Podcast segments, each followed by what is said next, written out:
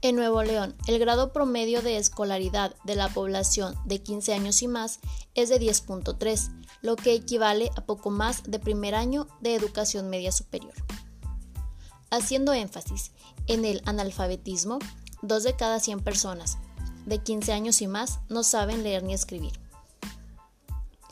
Las oportunidades de acceso al sistema educativo estatal muestran diferencias entre regiones y municipios, y los niveles de logro educativo, medidos a través de pruebas estandarizadas, muestran diferencias significativas entre centros educativos y regiones.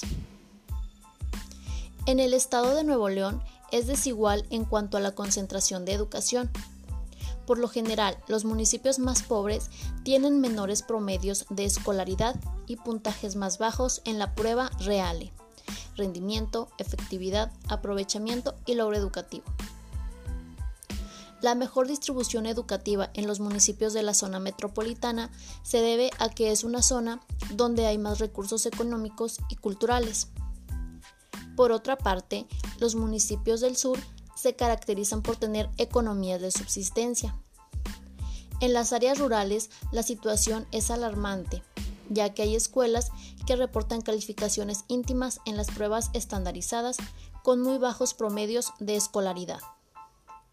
Asimismo, esta sigue siendo la región en la que existen menos grados de escolaridad y un mayor rezago educativo. La educación está desigualmente distribuida y eso repercute en el desarrollo del Estado en general. No puede aspirar a una mejor educación cuando hay municipios en que la calidad de esta es mínima. Para que un sistema educativo pueda desempeñar la función distributiva de servicios educativos y, consecuentemente, contribuir a una más equitativa participación de los bienes y servicios de la sociedad, es necesario que las oportunidades de acceso, permanencia y aprovechamiento del sistema educativo estén repartidas equitativamente entre los estratos sociales.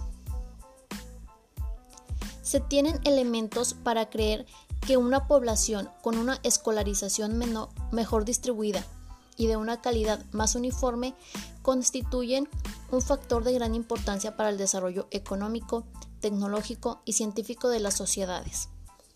Desafortunadamente, el Estado de Nuevo León no parece tener buenas distribuciones de la escolaridad ni de la calidad educativa. Hay grandes aciertos en el Estado, los cuales están documentados y se ven reflejados en los indicadores educativos en el ámbito nacional. No obstante, mientras haya inequidad en los municipios, más lejos estará la entidad de alcanzar los niveles de bienestar deseados. La educación es medio fundamental para adquirir, transmitir y acrecentar la cultura.